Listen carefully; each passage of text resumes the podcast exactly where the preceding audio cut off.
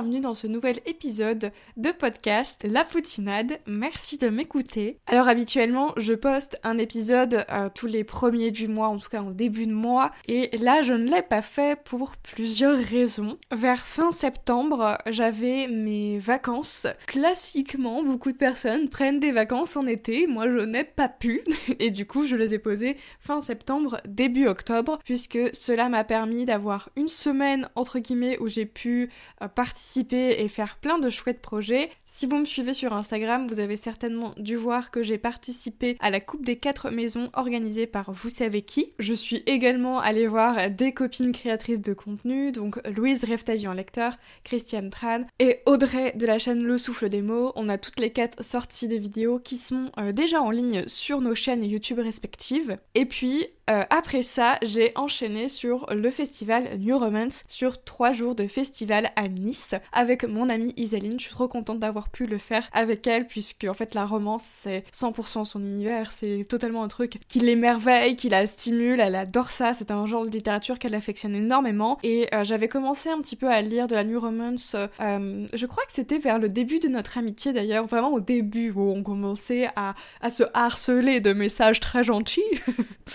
premier degré, c'était des messages gentils, hein, n'allez pas croire. Et elle m'a un petit peu fait euh, découvrir et un peu rassurer parce que je suis un peu une tête de mule, une tête de nœud comme vous voulez, et euh, j'ai quelques problèmes des fois avec des représentations ou euh, des, formes qui sont mises dans la littérature romance pas que New Romance, hein, c'est vraiment dans la romance en général. Il y a deux trois trucs euh, souvent par rapport à la femme qui m'exaspèrent ou le côté masculin toxique quoi. Mais euh, ça, euh, je pense que ce serait intéressant de faire un autre podcast là-dessus. Enfin bref. Et après, j'ai pris deux semaines de repos complet, hormis faire le montage des vidéos que j'avais euh, déjà en stock. Donc je n'ai pas filmé euh, pendant trois semaines pratiquement. C'est très rare pour ma part de ne pas filmer pendant un délai aussi long. Bah en fait, je n'ai fait que de me reposer. Si vous avez un petit peu écouté euh, mes premiers podcasts ou si vous me suivez depuis un moment sur les réseaux sociaux, je pense particulièrement à ma chaîne YouTube. Peut-être que vous le savez déjà, mais je suis ce qu'on appelle quelqu'un qui est HPE, euh, donc haut potentiel émotionnel. Alors certains spécialistes vont aussi le mettre comme de l'hypersensibilité, euh, comme... Euh, enfin voilà, c'est encore... je trouve qu'en France c'est un peu fouillis ces termes-là. Mais faut juste savoir que j'ai une très haute sensibilité et je suis quelqu'un de très émotif en règle générale. Et que du coup tout ce qui demande beaucoup, qui stimule en fait beaucoup mes sens, donc que ce soit le bruit, le, le goût. Enfin, non. Ça, j'avoue que c'est pas. Ça dépend. Ça peut me faire vomir certains trucs. non, mais tout ce qui est l'odorat, euh, la vue aussi, euh, quand ces sens-là sont beaucoup stimulés, ça va énormément me fatiguer, voire me mettre dans des états de stress ou d'anxiété qui peuvent être malheureusement parfois extrêmes. Donc, vous vous doutez bien qu'une semaine comme ça, je me suis dit, allez, c'est ta dernière ligne droite, Emma. T'es crevée parce que t'as pas eu de vacances de l'année, mais ça va le faire. J'étais mais exténuée quand je suis retournée euh, chez mes parents parce que du coup je suis partie me reposer chez mes parents dans le sud. Et euh, pour la petite anecdote j'avais euh, deux TER à prendre pour rejoindre jusqu'à la maison de chez mes parents. Et les TER en question je suis pas ultra habituée à prendre le train. Ça va quand même beaucoup mieux parce que j'ai fait quand même pas mal de déplacements ces derniers mois. Mais c'est pas on n'est toujours pas sur quelqu'un de très à l'aise. et j'avais surtout une valise qui pesait plus de 30 kilos.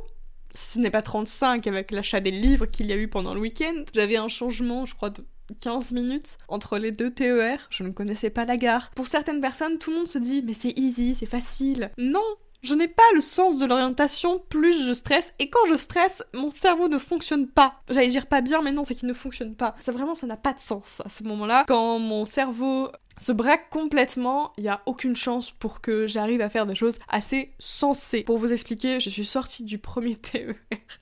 J'étais déjà en train de transpirer. Je rigole, mais je, vois encore la tête des gens qui ont regardé en mode mais qu'est-ce qu'elle a celle-là? Je suis sortie en poussant ma valise parce que je pouvais même pas en fait la faire rouler tellement que c'était lourd avec mon sac à dos et tout. J'ai posé toutes mes affaires dessus et je poussais tel un, un chariot que j'avais devant moi, sauf que c'était un peu plus bas, donc j'avais une position un peu plus basse que debout, tout en transpirant euh, de manière très contrôlée. Pas du tout. Et je voyais vraiment les gens qui se retournaient comme ça. Il y avait vraiment énormément de monde. Donc je pense aussi que c'était pour ça que ça m'a mis dans, ouais, dans, dans, une situation un peu en mode Oh comment je fais? Et en fait, j'avais l'impression que ça faisait comme Moïse, quoi. Que les gens, ils s'écartaient. Ils se disaient Oula, celle-là, elle a pas l'air d'avoir toutes ses idées en place. Et du coup, j'ai eu mon TER parce que je pense que les gens se sont poussés.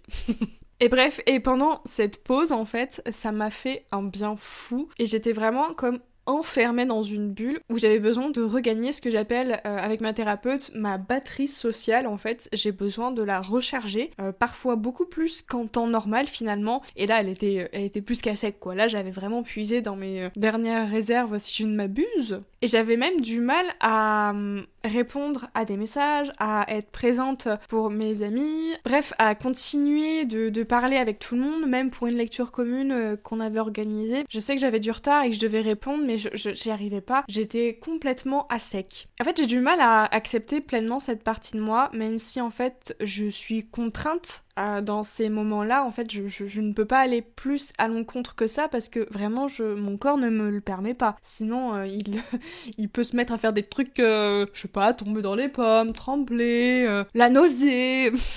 voilà, voilà. Donc, en fait, il y a des fois où j'essaye un petit peu d'aller à l'encontre mais en réalité, de ne pas pouvoir être au même rythme nos amis, les extravertis, si vous êtes extravertis, je vous envie, je vous jalouse, ça me frustre énormément de pas pouvoir avoir le même rythme social ou le même niveau d'énergie. Et je sais que je dois comme accepter ça parce que ça ne changera pas. C'est comme si on te demande d'avoir une plus longue jambe. Non, c'est comme une partie de moi que je ne peux pas retirer. Il n'y a pas un coup de bistouri qui pourra me l'enlever. Et c'est hyper frustrant. Je sais pas si je pourrais dire que je suis perfectionniste. J'ai envie de dire que je ne suis pas perfectionniste parce qu'il y a toujours des couacs dans ce que je fais. Donc euh, pour moi, un perfectionniste fait toujours des trucs parfaits, ce qui n'est pas mon cas. Je ne sais plus pourquoi je dis ça d'ailleurs. Mais bref, euh, je sais pas pourquoi je dis ça, mais euh, voilà, c'est dit. Mais le fait de ne pas pouvoir changer cette partie de moi, ça me rend folle. Ça me, vraiment, ça m'épuise, ça me peine. Je sais que je dois accepter cette partie de moi, mais ça ne va pas avec mes ambitions. C'est comme, j'aimerais être perfectionniste, mais il y a toujours des trucs que je fais, c'est pas à 100% parfait, c'est pas possible. Je n'accepte pas cette partie de moi soit, il faudrait, parce que ça m'aiderait peut-être être en paix avec moi-même, mais d'avoir eu ces deux semaines off où je me suis comme un peu éloignée des réseaux sociaux, mais pas tellement vu que j'avais quand même des TikToks de près, des vidéos YouTube programmées ou des vidéos pré-enregistrées que j'ai vite montées. En soi, j'ai vraiment eu quand même beaucoup de recul pendant cette période-là. Ça m'a quand même, sans m'en rendre compte, euh, aidé à vite pouvoir euh, recharger mes batteries. Alors vite, non, c'est faux, parce que quand même deux semaines, ce n'est pas, ce n'est pas un petit laps de temps. Mais c'est la première fois que je me suis rendu compte que, bah en fait, euh, oui, les réseaux sociaux, ça bouffe énormément en énergie, et j'avais tendance à ne pas vraiment le réaliser, puisque donc aujourd'hui, je suis à mi-temps en bibliothèque, et euh, une autre partie de mon activité, alors on pourrait dire 50% de mon activité, c'est faux, je passe beaucoup plus de temps que ça, j'aurais plutôt tendance à dire 80% de mon temps se consacre à, de la création de contenu gratuit sur les réseaux sociaux. J'allie euh, entre regarder du contenu parce que j'aime et parce que ça enrichit aussi ma culture du web, du digital, ou, euh, euh, même ça m'aide à trouver de nouveaux concepts, ça fait comme une espèce de veille, que ce soit pour mon métier de bibliothécaire ou pour mon métier d'influenceuse. Et en fait, je me rends pas compte que ça bouffe aussi énormément. Et j'ai une amie, Elise, si tu passes par là, qui organise un challenge où en fait elle coupe les réseaux sociaux. J'en suis incapable. Ce téléphone est greffé à moi et parce que en fait ce, téléphone ça me relie à une partie de mon taf, à une partie de ma passion, à une partie de mes amis parce que euh, le trois quarts, voire l'entièreté de mes relations amicales, bah, ils n'habitent pas du tout à côté de chez moi, donc le seul moyen d'entretenir mes relations amicales, c'est de les avoir par message, et, en fait, bah, je, passe euh, je sais pas moi, je peux passer 10 heures sur un téléphone, je pense, assez facilement. Et c'est compliqué de, déterminer qu'est-ce qui relève du privé, qu'est-ce qui relève du professionnel, parce que tout est entremêlé, et je sais même pas si j'ai vraiment envie de démêler ça, hein, pour vous dire. Et le fait d'avoir été enfermée un petit peu dans cette bulle, parce que euh, avec mes parents on est un petit peu sortis, on a un petit peu vu du monde et tout, mais vraiment c'est très léger, j'ai pu vraiment, pas, je dirais pas me recentrer sur moi-même, parce que j'ai pas fait une introspection, pas un coup fin, non, mais j'ai beaucoup dormi déjà, mais j'ai vraiment pu faire comme une espèce de pause en mode euh, c'est le néant dans ma tête, euh, tout est à zéro, et j'étais tellement fatiguée qu'en fait je n'avais pas tant que ça que de pensées parasites. Je fais de petites crises d'angoisse, mais elles sont légères. Je dis ça en rigolant, on ne devrait pas rigoler de ce genre de choses, d'accord? Mais c'est pour le dire, c'est un fait, ça arrive. Et, euh, même ça, euh, j'ai eu beaucoup moins de pensées parasites parce que je pense que j'étais exténuée tout simplement de, de toute cette année, qui n'est pas encore finie d'ailleurs, la plus grosse partie arrive, mais au moins j'ai pu me reposer et, vraiment d'avoir pu m'enfermer un peu comme ça sur moi-même en quelque sorte. Ça paraît négatif comme ça, mais ça ne l'est pas. J'ai cru comprendre. Je le dis un peu à moi-même là. que c'est ce qu'il me fallait, des moments entièrement de pause pour pouvoir continuer à profiter pleinement euh, de mon train-train quotidien, de mes proches, de mes amis, etc., etc. Et de continuer à savourer ces moments-là parce que si j'écoute pas et si je fais pas gaffe à cette batterie sociale, c'est comme ça que je pense que je peux m'entraîner dans mon anxiété qui, je le rappelle, jusqu'à présent était généralisé, qui je pense aujourd'hui l'est plus. C'est quelque chose qui est tellement évolué avec moi depuis mon enfance qu'il faut faire attention et se préserver et s'écouter. Et j'ai tendance à ne pas m'écouter, à foncer tête baissée dans le travail et me dire ça passera et si ça casse, bah tant pis, je me casse la gueule et je me relève. Sauf que à force de se péter la margoulette, on finit par avoir plein de bleus et tous ces bleus, ça fait très mal au bout d'un moment et c'est ce qui m'est arrivé ces dernières années quand je ne me suis pas écoutée. Et le fait là euh, d'avoir un petit peu pu pouvoir travailler sur ça et d'avoir vraiment cette, euh,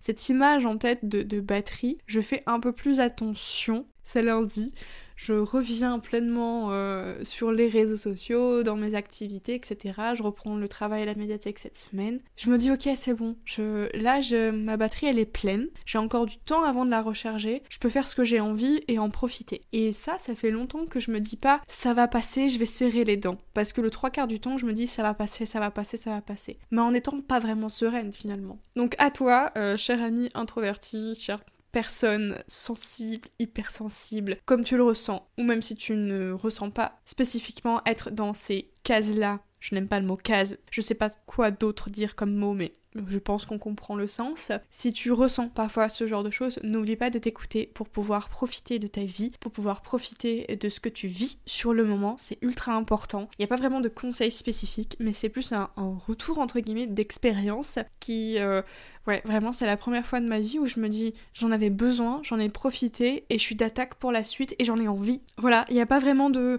trucs précis, de conclusions euh, énormes. Il n'y a pas vraiment de choses que vous pouvez apprendre à travers cet épisode de podcast. Vraiment, c'est juste un retour d'expérience. Mais j'espère que euh, vous avez aimé m'écouter. J'espère que vous allez bien, que vous êtes prêts pour cette fin d'année. Parce que, comme je l'ai dit, le plus gros arrive. J'espère que ça va vous plaire, tout ce que je vous prépare. Parce que ça fait très longtemps que je bosse dessus. Enfin, très longtemps. Ça fait, euh, si, une grande partie de l'année que je bosse dessus. Donc j'espère que tout ce que je vais vous proposer pour cette fin d'année, ça va vous plaire. J'espère surtout que vous allez bien, vos proches également. Et je vous souhaite du coup une bonne journée, une bonne soirée, une bonne nuit. Je ne sais pas quand est-ce que le podcast est écouté, mais j'espère que ça va bien. Je vous retrouve dans un prochain épisode du podcast La Poutinade. Si vous l'avez aimé, n'hésitez pas à mettre une petite note. Ça me permet en fait d'être référencé, peu importe la plateforme sur laquelle c'est. Et sur ce, euh, je sais pas comment je termine ce podcast, je ne sais jamais. Je vous fais des bisous et on se retrouve très bientôt.